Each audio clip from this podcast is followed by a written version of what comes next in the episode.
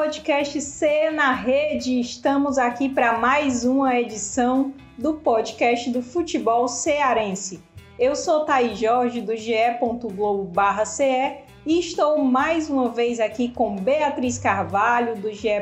Globo, Juscelino Filho, que faz aquela dobradinha Globo Esporte e Bom Dia Ceará, e o Tom Alexandrino, o nosso querido comentarista da TV Verdes Mares e o cara que faz o tom tático toda quinta-feira, meio-dia, no GSE.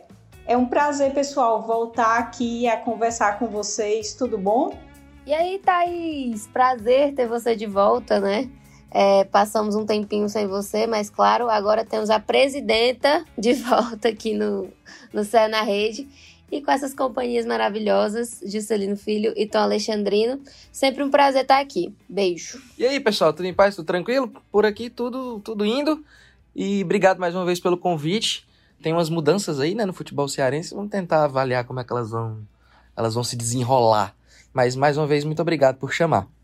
Taizinha, grande prazer, viu? Estar aqui de novo no Cena Rede, falando com você, com a Bia, com o Just Rapaz, eu não participei ainda de um Cena na Rede com o Juscelino, eu acho. Tô tentando lembrar que eu acho que eu não consigo lembrar de jeito nenhum, porque não teve. Mas é a primeira vez, bom demais. O Tom já acorda no Cena na Rede, né, Thaís? É, já, já, já toma café da manhã aqui com a gente, é bom demais. Juscelino, Juscelino, a gente que tá nessa parceria de, de GE. Globo faz um tempão, né? A gente acompanhou todas as passagens do Marcelo Chamusca pelo Fortaleza. É, e é isso que eu queria analisar com você, meu amigo. Já, claro que não é mais aquele Fortaleza, claro que não é mais aquele Marcelo Chamusca, mas o que é que ele traz para agregar ao Fortaleza após essa saída do Rogério Ceni?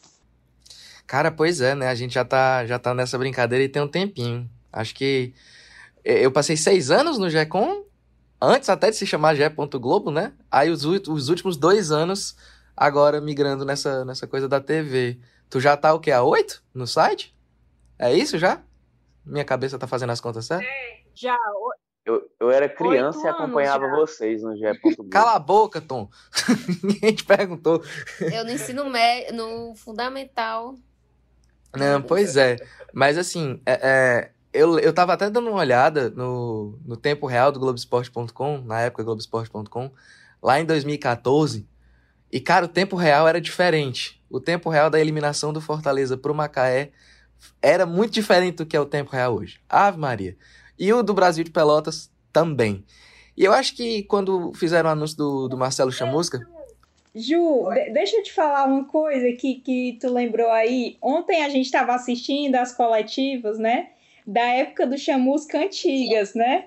E, e Beatriz estava impressionada com a forma como eram as coletivas, né? Se hoje é tudo bem organizadinho, cada um sentado e tal. Era o chamusca assim, perto da parede, todos os setoristas arrodeando ele para fazer a sua pergunta, né? E aí eu, eu tava falando para ela, Bi, é, não, as coisas vieram mudar de um tempo para cá, né? Porque eu lembro que eu viajei para esse jogo é, contra o Macaé e, e, era nessa informalidade mesmo. A gente tinha, né, Juscelino, um acesso muito maior. É, é, claro que hoje tem toda essa organização, mas era uma outra forma também. Eu lembro que a gente foi fazer o, a, o treino do Fortaleza, era no campo da Marinha, lá no Rio de Janeiro, se eu não me engano, ali pela. Eu lembro que a gente passou pela Avenida Brasil, enfim. Mas era desse jeito, treinava lá, depois o técnico vinha, se encostava, lembro do Chamus ter encostado assim é, é, é, no, no local lá, e a gente tinha livre acesso para fazer essas perguntas. Eu tô me questionando se a Avenida Brasil equivale a que avenida aqui, porque eu não faço a menor ideia. Que é a Avenida Brasil? Ela tá falando da Avenida Brasil aí lá no Rio. Ah, ela tá situando. é o que aqui? É tipo a, a é Domingos o... Olímpio? Sei lá. É a. É. É sobre isso, sabe? Quem, quem viveu sabe. Agora Sim, chamusca. Chamusca, chamusca, chamusca. Qual o foco? Qual o foco? Pronto, sei não. Boa, eu, boa. Eu, Soares. Não, eu não conheço nem as avenidas aqui, avaliar de fora. Não, então, é, é, mas eu lembro que quando fizeram o, o anúncio oficial, né, do Marcelo Chamusca, é, deu para ver, assim, a gente acompanha o feedback dos torcedores muito por rede social, né? E tinha muita gente apoiando e tudo mais, e tinha muita gente criticando, falando que ah, Marcelo Chamusca era um técnico bom se o Fortaleza tivesse no eventual Série B, né, de, de Série B de bola. Mas assim, é, é, o torcedor tem que ver que é isso que tu falou, Thaís. É um Fortaleza diferente, é uma estrutura diferente, é um Marcelo Chamusca diferente. E eu acho que, que não vai chegar o Marcelo Chamusca de 2014 e 2015 aqui, né, para a terceira passagem dele e tal. Mas o que eu acho mais bacana da contratação do Chamusca é que é um bom técnico, é um bom técnico sim. Para mim é um bom técnico desde 2014. Mas muita gente fala que ah, porque para Série A não é um nome legal. Cara, se não der chance pro cara tentar uma Série A, como é que ele vai descobrir? Como é que a gente vai descobrir se é um bom treinador ou não? Mas eu acho que dá para agregar a partir do momento que o Marcelo Chamusca conhece o Fortaleza. Ele tá vindo para cá, é, é, não é um treinador desconhecido da torcida, ele já vem com, com, com, um bom respaldo de, algum, de uma boa parte dos torcedores. Eu, pelo menos, vi mais gente é, é apoiando a contratação dele do que o contrário. Uh, mas, assim, primeira coisa que ele tem que fazer, acredito eu, não é nem mexer em esquema tático e tudo mais, porque a gente já discutiu essa questão. O Tom pode falar até um pouco melhor em relação ao esquema tático, né? Por causa do. Tom tático. Por causa do tom tático. Mas, assim, eu não tenho nem quadro. Selo, selo tom tático. Mas, assim, é, é, é muita a discussão em cima do, do, do, do que o Rogério Senna montou o time para ele. Né? E não é qualquer treinador que chega com, com aquele número de atacantes e vai descobrir como é que funciona. Não. Mas, assim, acho que a primeira coisa que o Chamusca teria que fazer era resgatar o, o, o, o, a vibração dos jogadores. Porque nos últimos três jogos, Ave Maria, foi um negócio ruim de, de assistir. O torcedor, para muito além da saída do Sene, né?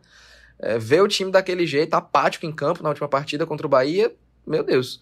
Se for continuar assim, o objetivo do Fortaleza vai virar de ponta cabeça nessa sequência agora da Série A. E nesse, nessa, falando disso dos jogadores, eu acho que vale lembrar também que, assim, foi um trabalho de três anos do Senna, né? Então ele tinha muito Sim. conhecimento do elenco, ele sabia que podia colocar o Tinga ali na frente de ala, ele sabia que podia inventar algumas coisas, né? E o Chamusca, apesar de ter um, um esquema um pouco parecido, vi, vi trabalhando parecido com os com o esquema do Sene, é, ainda não tem essa bagagem de, de elenco que o, que o Rogério Ceni tinha e que eu acho que vai precisar ter um pouco de paciência, né? Talvez aí que esteja o grande ponto. Será que terão tanta paciência assim com o Chamusca? Assim, já pega um São Paulo, já é um duelo bem difícil. É, o time contra o Bahia estava. Eu até coloquei na análise do GE, foi um, um jogo bem fraco do Fortaleza. E assim, eu acho que os jogadores, apesar, apesar de ter sentido o baque e ter feito aquele jogo contra o Bahia um pouco a, bem abaixo, na verdade, é, tem, abraçaram bem a questão que o Marcelo Paes vinha repetindo, o clube vem repetindo, que é aquele de nós por nós, né? Inclusive tem uma postagem que a gente estava comentando que eles fizeram que era realmente isso, nós por nós, e de bola para frente virar página. E eu acho que é nesse caminho aí. Diga você. Não, eu acho, assim, é, quando eu li, quando, quando li a, a coluna do Tom, né, é, que ele trouxe os bastidores da saída do Rogério Ceni, o que me chamou a atenção foi essa questão de aceitação do elenco, né? Porque eu acho que isso é, vai ser muito importante os caras também jogarem para dar essa, essa certa esse certo credenciamento ao chamusca, né, para assim, seguir mais enfim, mais vivo nas próximas rodadas também, porque ele chega com, com uma pressão grande, não é fácil substituir o Senna, o Senna era muito mais que um técnico, enfim, tem essa questão da estrutura. Fala, Ju. Rapidão, é, tu falou da questão dos jogadores, da aprovação deles, foi até o vídeo de boas-vindas, né, do, do Marcelo Chamusca, que os jogadores, alguns jogadores foram lá e falaram, ah, seja bem-vindo, Marcelo Chamusca, seja bem-vindo, Marcelo Chamusca, ad infinitum. E aí eu tava acompanhando até o, o, o Márcio Persivo nas redes sociais dele, que ele é o diretor de, de marketing lá do clube, e ele explicou por que que escolheram, quem foi que escolheu essa, essa estratégia de dar as boas-vindas desse jeito pro Chamusca com os jogadores. E foi ideia do Marcelo Paes. Aí é só uma curiosidade aleatória para completar aqui o negócio. Não, ó, eu, eu, eu, eu, vou, eu vou ler aqui uma postagem, a postagem do Chamusca, certo? Ele botou assim: Quando o telefone tocou, meu olho brilhou. Essa sensação foi decisiva para aceitar a proposta do Fortaleza. Agradeço à torcida pelas manifestações de carinho e de respeito. Obrigado, diretoria, pela oportunidade. Estou muito motivado, vou fazer o máximo para a gente ser feliz. Aí o Marcelo Paes responde: Seja muito bem-vindo, professor. Estaremos ao seu lado, dando todo apoio e presença. Forte abraço. Então, assim, você. É, é, e essa hashtag nós por nós, né? Então, você percebe que existe essa sinergia entre o, o Chamusca, o elenco e o Marcelo Paes e Tom. É claro que isso dá uma nova cara para essa chegada do Chamusca. O Fortaleza procurou outros técnicos, como você apurou, e eu queria é, é, que você falasse desses bastidores da contratação e também falasse outras coisas. O Chamusca chega, tem até o dia 20 de novembro, ou seja, próxima sexta-feira para contratar quais posições o Fortaleza tem de mais carência? É, vamos lá, a situação é, é meio, é meio séria, né? É, você estava falando aí, Tadinho, sobre a cobertura, né, em 2014, e aí eu lembro que, que a equipe no GE, no GE. Globo, que era GECom, era só eu, você, Juscelino e Bob, né? Eu era o estagiário da equipe, e aí eu lembro que você estava mandando as matérias do Rio de Janeiro, e aí eu ou o Juscelino, quem pegasse primeiro, tinha que colocar logo no CMA para ter uma nostalgia aqui da época. E o curioso é que no futebol a gente cria muito. Oi. Não, eu só falei ou época ou aquela. Era boa demais. Eu, Ave Maria. Oi, equipe, oi, equipezinha legal, viu? Pequenininha, mas legal demais. É, quando o Chamusca ele é anunciado em 2013, e aí o futebol é o esporte dos, dos estereótipos, né? Fulano de tal é jogador de Série B, fulano de tal é treinador de Série C, ah, esse time aí formado é time de Série B. Sempre estão taxando de alguma forma. E o Chamusca, quando chegou ao Fortaleza em 2013, final de 2013, início de 2014, ele veio de um acesso da Série D, quarta divisão do futebol brasileiro, para a Série C pelo Salgueiro. Então era um, era um treinador muito promissor. E se a gente for analisar os trabalhos de desenvolvimento do próprio Chamusca, ele teve dois anos espetaculares pelo Fortaleza. Aquele 2014 o time era limitadíssimo no sentido de ter um elenco muito curto. Você se apoiava basicamente em Robert, Marcelinho Paraíba e Edinho. Se você perdesse um desses três jogadores, você ia sentir problemas durante a competição, durante os jogos. O 2015 ele sai para o Atlético Goianiense, tem um problema, é o Neiro Xavier que é em Fortaleza, depois ele volta. Então eu acho que a maioria dos trabalhos do Chamusca, apesar de ser um treinador que iniciou uma carreira lá atrás ainda como auxiliar técnico do irmão dele, o Pericles Chamusca, sempre foi um cara que teve uma ideia de independência, né? Tem, sempre teve uma ideia muito clara de jogo. Então eu acho que o Chamusca ele acumula bons trabalhos no próprio Ceará, no Fortaleza, apesar da frustração de não ter conseguido o acesso ele é o treinador daquele título emblemático do Cassiano. Então, eu acho que existem vários aspectos que o credenciam. Não dá para a gente taxar um profissional se ele não tiver uma oportunidade. É, e quando ele disputa a Série A de Campeonato Brasileiro pelo Ceará, ele não conhece muito bem a Série A. Ele quis manter o mesmo protagonismo do Ceará da Série B do ano anterior, em 2017, justamente por essa falta de experiência. Quando ele começa a entender como deve se jogar uma Série A, aí o trabalho acaba sendo quebrado. E aí o Chamusca ele surgiu de uma maneira, Thaís, para a própria diretoria, de uma maneira muito vaga, né? Porque é, o Chamusca passou longe de qualquer lista inicial do Fortaleza. A ideia, por ordem de prioridade, era Roger Machado, Dorival Júnior e talvez o Thiago Nunes. A diretoria torceu muito para não ter que. Olha só, a diretoria torceu muito para não ter que contatar o Thiago Nunes, porque as referências dele não eram muito boas de relacionamento interno, de gestão de grupo, do próprio Corinthians, da maneira como ele saiu do Atlético Paranaense, mas os caras tinham estabelecido uma certa prioridade. E aí essa escolha ela passa necessariamente pela aprovação do elenco, porque ano passado o Fortaleza contrata o Zé Ricardo, mas em nenhum momento foi perguntado ao elenco. Nenhum momento teve o crivo dos jogadores mais experientes de Série A de Campeonato Brasileiro. E aí, é, eu acho que gastas todas as instâncias de Roger, de Dorival, de Thiago Nunes, a diretoria teve que se replanejar, se remontar, porque aí foram colocando nomes à mesa, né? Surgiu o Thiago Largue, o Felipe Conceição, que está lá no Guarani de Campinas, ótimo treinador também, promissor, o próprio Luxemburgo, Ney Franco, Anderson Moreira. Só que nenhum desses nomes agradava de forma unânime. Aí, de repente surge o Chamusca e a prioridade se torna o Chamusca. E o detalhe curioso também, Thaís, é que depois de ter feito contato com o Cuiabá e ter feito contato com o Chamusca, o Marcelo Paes, a conversa dele com o Chamusca, ela foi muito breve.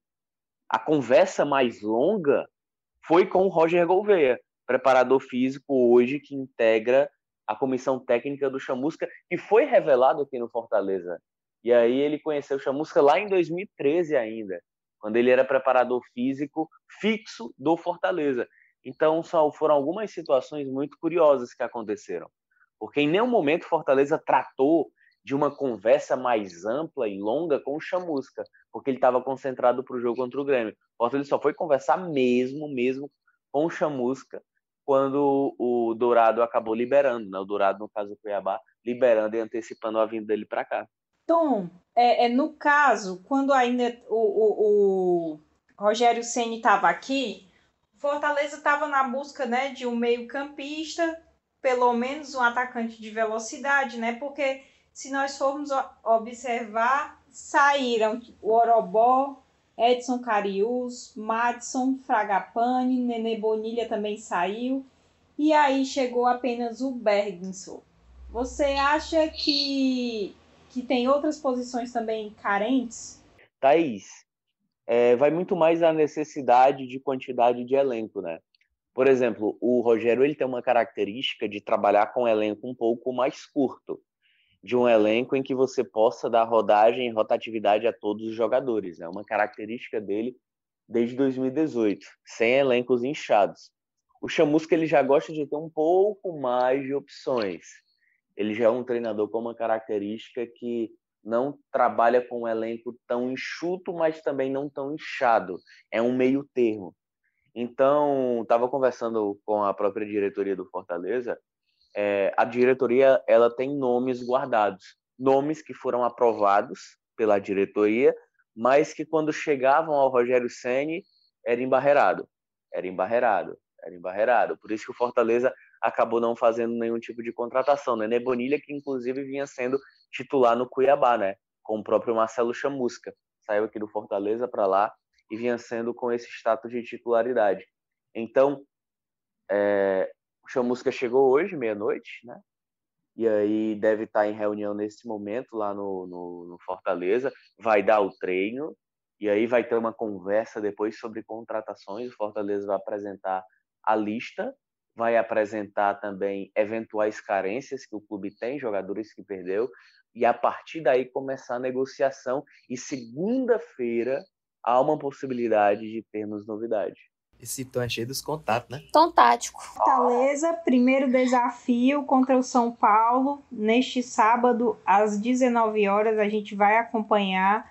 Vai ser um jogo muito difícil para o Fortaleza. Todos os jogos, os jogos contra o São Paulo foram muito brigados no comando do Ceni e aí eu acho que vai ser aquele momento, né, de recuperar também o time que tem 24 pontos, mas vem de uma atuação abaixo de derrota para o Bahia.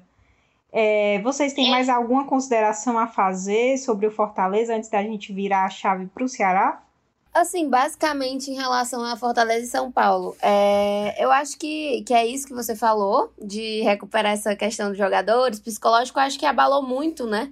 E isso se refletiu em campo, inclusive foi uma das falas do Bergson no pós-jogo. Ele falou que que o time tinha sentido, mas que é isso, o Rogério Senna tinha seguido a vida dele e o Fortaleza tinha, o Fortaleza tinha que seguir a, a, a vida dele também, né? E, enfim, é, e além disso também recuperar ali a, a ofensividade, que é uma tecla que a gente já vem batendo muito, no sentido de ser mais efetivo, de conseguir transformar as oportunidades em gol e melhorar essa questão do ataque que vem caindo ainda mais na Série A. E por outro lado, São Paulo tá bem, né? O São Paulo vem de uma vitória em cima do Flamengo pela Copa do Brasil. É... Em um jogo de um segundo tempo muito bom de São Paulo. O São Paulo tá Brenner, né? São Paulo tá Brenner, como o Juscelino gosta de falar nas piadas dele. Vitória divina, São Paulo tá Brenner, enfim. Vamos aguardar a próxima instantes.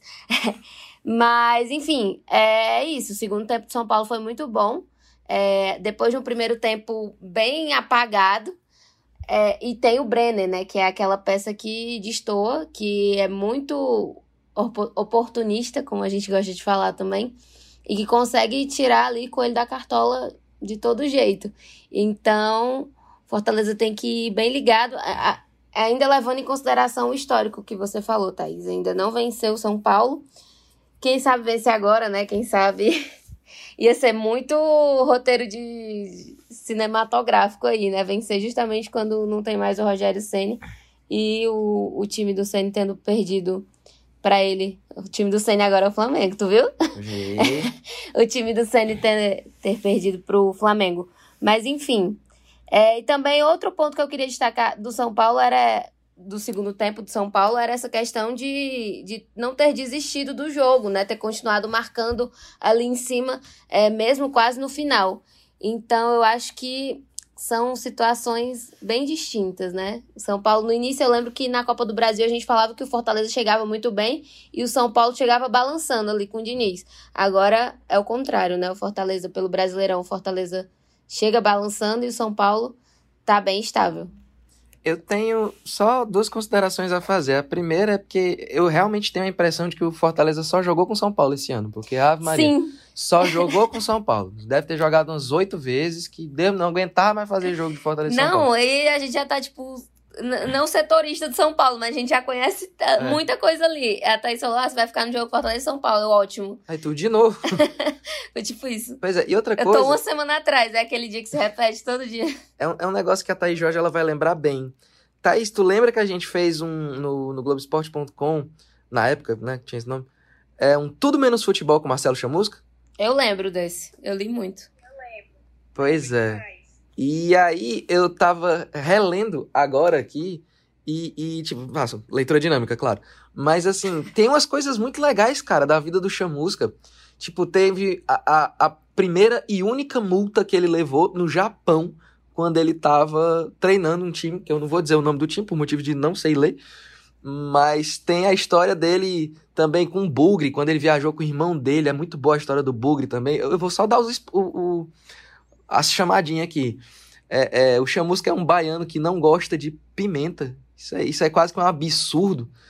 Mas, enfim, se o torcedor lá quiser dar uma olhada, eu sei, era da época que ele estava treinando o Ceará, tudo bem, não tem problema. Mas a história é do Chamus, que é tudo menos futebol. De, fala, a gente não, de fato, a gente não fala de futebol. Mas dá uma bugada lá no, no, no GE. Globo, tudo menos futebol, Marcelo Chamusca. Tem um material massa pro torcedor encontrar umas curiosidades bem, bem marotas do, do Marcelo Chamusca. E a gente que já teve essa, essa convivência com o Chamusca, né? Tanto quando ele treinava Fortaleza quanto o Ceará, a gente já conhece muito ele. É um cara que é, é que tem carisma, que trata a gente muito bem. É impossível, eu acho que alguém da imprensa é, torcer contra o Chamusca, assim, porque ele é um cara muito gentil, ele é um, um, um cara que ele responde muito bem aquilo que a gente, que a gente pergunta, enfim, sem, sem grandes problemas. Então, é, estou na torcida para que dê muito certo, assim como a gente torce muito também para que o Guto dê muito certo no Ceará. E aí a gente agora vai partir para falar sobre o Ceará, esse 3 a 0 contra o Palmeiras, uma espécie de apagão. Em cinco minutos, o Ceará sofreu três gols, o que é muito é, angustiante frente ao próximo jogo é, e aos 7 milhões que estão em jogo também. E aí a gente sabe o impacto do Vina, a ausência dele, o Vina que pegou coronavírus, né, e tá, vai, vai cumprir os 10 dias que a CBF exige neste domingo, ou seja, ele ainda não enfrenta o Grêmio sábado, mas já volta contra o Palmeiras. Mas aí eu queria deixar essa pergunta para vocês, assim, o Ceará é tão dependente do Vina assim? é, é, para ter um resultado tão amplo, o que foi que deu errado, é, quais peças, quais setores e o que pode ser mudado para o próximo jogo? Cara, é, eu acho que essa, esse, esse Vina dependência, tem muita gente falando só no último jogo, né? Ah, é Vina dependência, é Vina dependência. Eu acho que a partir do momento que o cara é responsável por 28 gols dos sei lá quantos que o, que o Ceará teve até agora. Quem, depois quiser dar uma olhada, Bia, só pra gente pegar as estatísticas do Ceará pra ver quem é o segundo artilheiro. É o Sobs? Sei lá, não sei, mas assim, o Vina, ele, ele em instantes aqui. Eu não vou dizer que o Vina carrega o, o, time nas costas, não, cara. Mas assim, não é de hoje que dá para falar de Vina dependência, não. E aí tu pega esse esse, esse apagão que o, o Ceará teve contra o, contra o Palmeiras agora. Acho que o Tom vai concordar comigo. O lado direito do Ceará não entrou em campo. O Eduardo e o Fernando Sobral não entraram em campo. O Palmeiras se fez ali. Se fez. Acho que era o Scarpa e o Verón, mas assim, o Palmeiras se fez daquele lado. O Scarpa muito bem. Não tem ninguém, ninguém no elenco do Ceará. É o Kleber? É o Kleber. Oh, o Kleber tem seis gols, né? Isso. Aí tem um monte com Não, minha, eu Sobes aqui com oito, ah, ó. Pronto. Eu Sobes foi embora. E aí, assim, é, mas enfim, continua com oito. Mas assim, é, é, eu acho que falar de Vina Dependência, cara, não tem ninguém no elenco do Ceará. Ninguém que esteja no momento que o Vina tá. Pode até ter. Ah, fala do Bachola. O Bachola tem um toque de bola bom, é um pouco mais ligeiro e tudo mais. Ah, não finaliza tanto. Mas, cara, o momento do Vina é, é um absurdo. O momento do Vina é um absurdo de bom.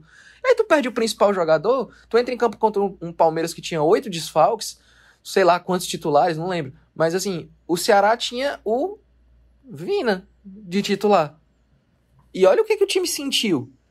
Eu não sei se é, se é errado falar de Vina dependência já há uns jogos, não, viu? Já há bastante tempo. O Vina é o, é o cara do, do time há muito tempo. E assim, não tem, não tem ninguém para substituir. Aí quando perde, amigo, acontece o que tá acontecendo.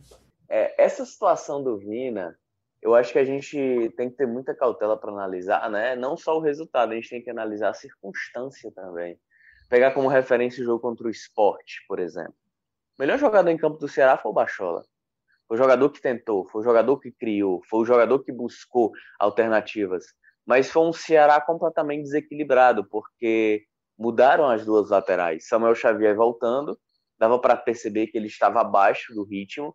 E o jogo do Ceará, ele precisa e necessita muito do jogo apoiado. O jogo apoiado é a subida dos laterais, é a profundidade dos pontas. E aí, na partida contra o esporte especificamente, o Alisson não subia, é tanto que em vários momentos eu vi o torcedor sempre reclamando do excesso de individualizar do Léo Chu. Mas ele tentou individualizar porque ele não tinha um apoio. Ele estava tentando as jogadas até de maneira solo porque não tinha aquele apoio abastecido do lateral esquerdo. Samuel tava, dava para perceber que estava fora do ritmo. Tava, tava só cadenciando a questão física. Fernando Sobral muito mal, muito mal tomou decisões erradíssimas no ataque, errando passes onde, na verdade, ele poderia ter acelerado o jogo. Só que a partida especificamente contra o Palmeiras, se o Ceará tivesse jogado daquela maneira, como atuou, de uma maneira apagada, com o Vina em campo, teria sido problema do mesmo jeito. Mas aí, é, o Ceará. E eu vi algum, algumas pessoas falando de que o Ceará poderia investir no lado esquerdo do Palmeiras, que é onde jogava o Gustavo Scarpa. Não, não era ali. O lado esquerdo do Palmeiras era o lado mais forte, defensivamente e ofensivamente falando. Por quê? Porque o Gustavo Scarpa ele é um lateral, ele estava improvisado, mas ele é um lateral com muito mais características de meia. E aí, quando o Scarpa subia, o Zé Rafael e também o Danilo faziam aquela cobertura. Então não tinha espaço por ali. E aí o Ceará leva o primeiro gol justamente num erro do Bachola. Bachola foi muito mal na partida. O Felipe estava muito lento, não no controle de bola, nas trocas de passe. E o primeiro gol é um erro dele na meia-lua da grande área, próximo à grande área, porque ele tenta dominar uma bola onde, na verdade, ele poderia ter tido um pouco mais de agilidade. Ele simplesmente para com uma lentidão e aí quebra o sistema defensivo do Ceará. Leva o primeiro, tudo bem. Só que no segundo e o terceiro gol, o Fernando Sobral ele está posicionado na linha de frente da parte do meio campo. No terceiro gol, o Eduardo sobe para poder municiar o Fernando Sobral. No segundo, fica só o Eduardo e o Panhussá, quando o Fernando Sobral também sobe. Então, houve uma pane ali no sistema tático do Ceará que acabou levando aqueles gols no, no primeiro tempo. Tanto que, naquele, em cinco minutos, né? tanto que do primeiro para o segundo, o Guto faz quatro substituições. Uma situação muito clara de que o Ceará tinha se perdido dentro de campo. Tinha, é, tinha entrado em, em órbita, porque era um time completamente desconexo com a situação do jogo. Aí você pode questionar, ah, o Ceará melhorou no segundo tempo? Não, foi uma partida apática. A diferença é que o Ceará, é, aliás, que o Palmeiras estava com o placar a seu favor e resolveu testar. O Palmeiras mudou a sua maneira de jogar. Tanto que o Scarpa já estava jogando um pouco mais à frente, ele não fazia tanto o trabalho de recomposição. Então, para quem achou que o mapa da mina do Palmeiras seria o Gustavo Scarpa pelo lado esquerdo, é, ou não conhece a trajetória, ou não conhece do esquema, ou achou que só pelo fato de ser um meio improvisado na lateral esquerda seria o mapa da mina. Pelo contrário, foi o lado mais forte do Palmeiras. O lado direito lá não existiu. É, e vale destacar que durante o primeiro tempo o Ceará não finalizou, né? Então foi realmente o primeiro tempo muito apagado. É, e o Tom falou das mudanças, que é outro ponto que também é interessante observar, que o Ceará ele é é bem estruturado e forte do jeito que ele joga, com o Vina ali no meio, com o Fernando Sobral, quando tá completinho. Quando tem que fazer algumas mudanças, aí já, já fica um pouco mais complicado. E o Juscelino tava aqui levantando o dedo. Não, é só porque no caso que o Tom tava falando do Scarpa, né? O Scarpa que foi, foi bem elogiado pelo Abel, né? O novo técnico do, do Palmeiras, que mandou até um recado pro Tite, né? Falou assim: olha, Tite, se você me ouvir, inclusive eu acho que você vai ouvir, Fica atento pro Scarpa aí, rapaz. O Scarpa jogou muito bem aí na lateral, na lateral esquerda, tem, tem nível de seleção. Claro, falou no português de Portugal. Não sei falar. Assim. Geralmente o treinador pede para não levar, né? O, o, o, Abel tá dizendo leva. Já não é basta teu. que já levar, é, né? leva que é teu. É, os, e a gente tem aí, se por um lado o Ceará sofreu 3 a 0 né? Ele vem de seis partidas invictas no Brasileirão e vai enfrentar o Grêmio. O que esperar no caso desse, desse, desse jogo? O primeiro jogo foi um a um, né? Aqui na Arena Castelão. É, e sem o Sobis, né? O Sobis deixou o Ceará, então cabe ali ao Kleber, Clebão, e ao Felipe Viseu, que busca ainda o primeiro gol, né? Tomar essa atitude ali no ataque e impacta, impacta muito essa saída do Sobs, né? Posso fazer uma piada? Será que o Cruzeiro Sobs agora? Falei que ia ter outra. Quem não se preparou, Felipe Zeu, que era do Grêmio, né? Vai Olha a lei do ex. Lei do ex aí, né? Fica atento, atentos. E não marcou ainda pelo Ceará. Então, olha aí, olha a história sendo é, feita. É a cara do Cartola isso. Nossa. Sim, mas eu queria que vocês é, é, me falassem assim, o que esperar desse jogo contra o Grêmio, né? O, o Ceará vai ter algum, alguns retornos importantes nessa partida, jogadores que ficaram fora da Copa do Brasil por questões contratuais. E é um duelo muito difícil, mas também é aquilo, né? Ceará tem 24 pontos e precisa sim é, seguir nessa sequência invicta, né?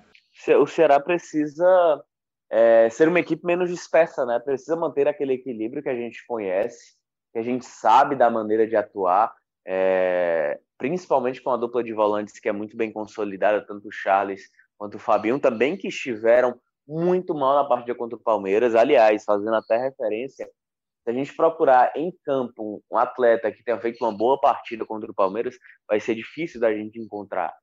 É, então foi uma jornada realmente eu, eu gosto de considerar como um acidente de percurso, porque não é o normal do Ceará, pelo contrário, foi uma partida completamente diferente de qualquer outra que a gente pôde acompanhar na temporada. Então, naturalmente fica talvez os, os retalhos né, para a partida contra o Grêmio, o receio de algumas atuações, porque o Ceará já vem de um resultado, na minha visão, ruim contra o esporte, porque Campeonato Brasileiro também é campeonato de oportunidades, onde você precisa aproveitar as oportunidades que você tem dentro de campo, principalmente de adversários mais fragilizados ou com nível um pouco mais abaixo do seu. Então, vai pegar um Grêmio que vem se recuperando na tabela, um Grêmio que vem engatando vitórias em sequência.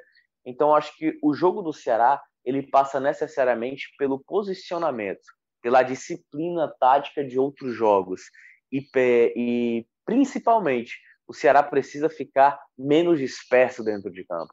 Precisa ser um Ceará com uma postura muito semelhante adotada no confronto de superioridade que teve na Copa do Brasil contra o Santos. O Ceará não errou em nenhum momento defensivamente, controlou o jogo, teve, teve mobilidade, teve inteligência. Então, acho que o que a gente precisa esperar desse jogo especificamente é o que o Ceará sempre nos entregou: uma postura tática, disciplina tática, de forma inteligente, apoiada defensivamente e que os jogadores estejam bem e que não haja nenhum tipo de pânico como aconteceu quarta-feira. E aí, Tom, eu acho o seguinte, tipo, é, quando a gente chega. Vamos lá, é, é uma metáfora, tá, gente? Você que tá ouvindo aí não, não queira me bater, mas é uma metáfora. Quando você chega no, no fundo do poço, só dá para subir, certo? E o que, que eu tô falando de fundo do poço? A atuação do Ceará, isso a gente já ouviu de muita gente, e eu já falei isso aqui várias vezes, foi o pior jogo do Ceará no ano.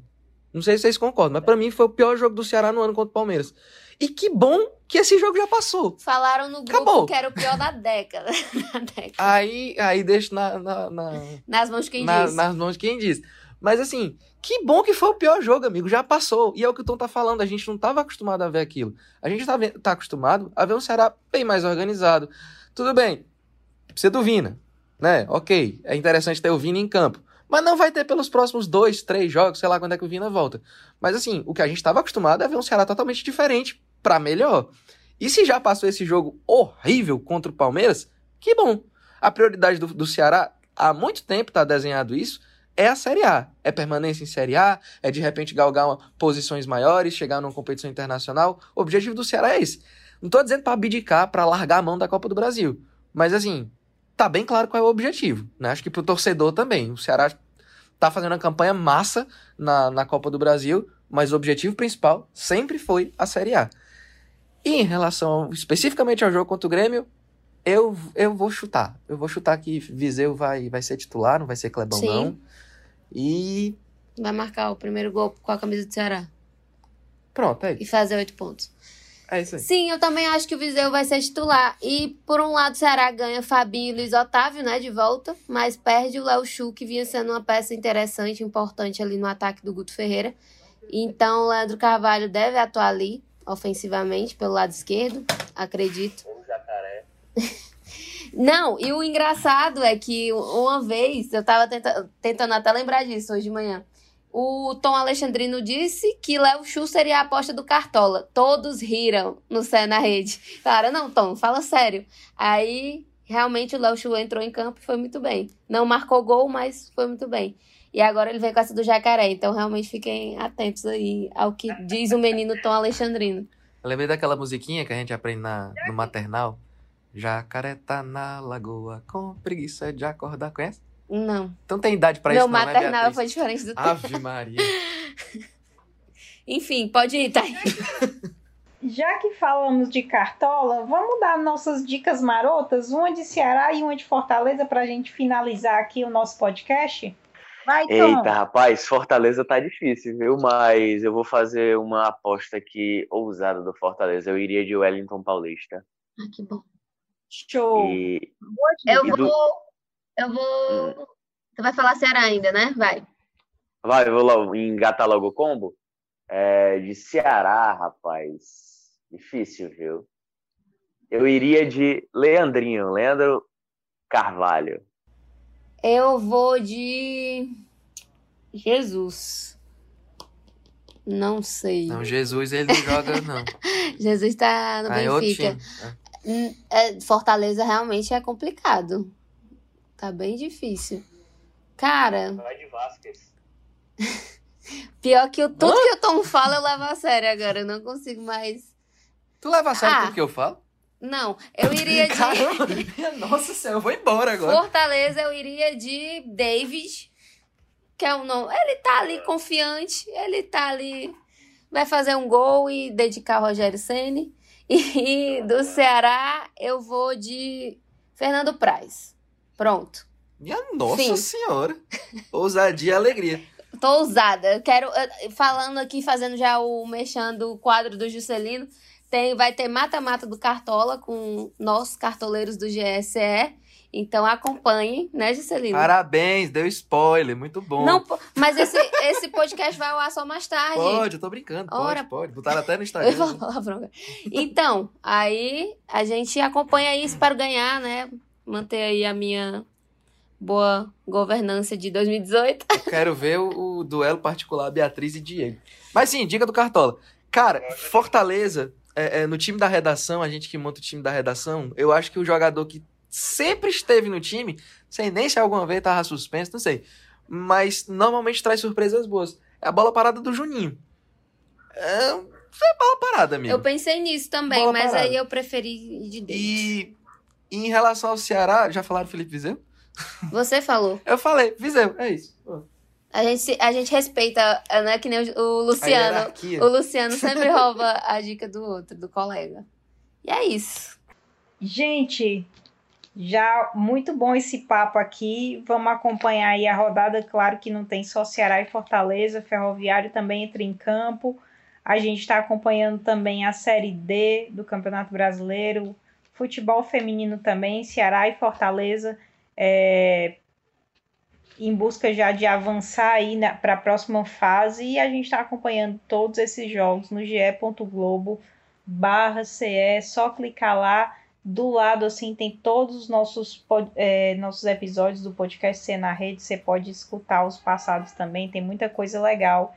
E eu queria convidar todo mundo que não leu, que não viu a matéria de 100 anos do América é, aqui do Ceará, uma matéria muito maravilhosa feita pelo Luciano Rodrigues.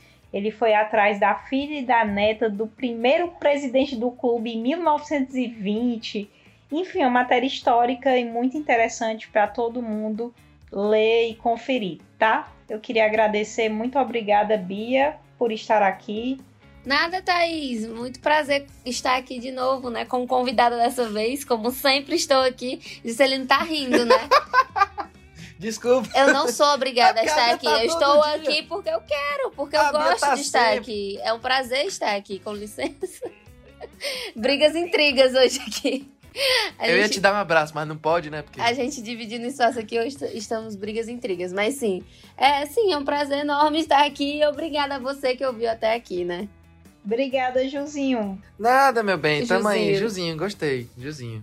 Juzinho, Just, tanto faz, meninozinho, ei. É, e ao Tom, lindo, maravilhoso, muito obrigada também. Bora. A gente é feio, né? Tu viu? Valeu, valeu. Valeu, Taizinha, obrigado. O Jujuzinho, que eu não sei se ele já mudou o nome no crachá, e a Taizinha e a Bia com seu belo cabelo acaju. Meu cabelo não é a caju. Vou te passar o contato da minha cabeleireira pra ela te explicar. Pois um beijo a todo mundo. Esse podcast teve a edição de áudio do Bruno Palamin, coordenação de Rafael Barros e gerência do André Amaral. Um beijo e até a próxima.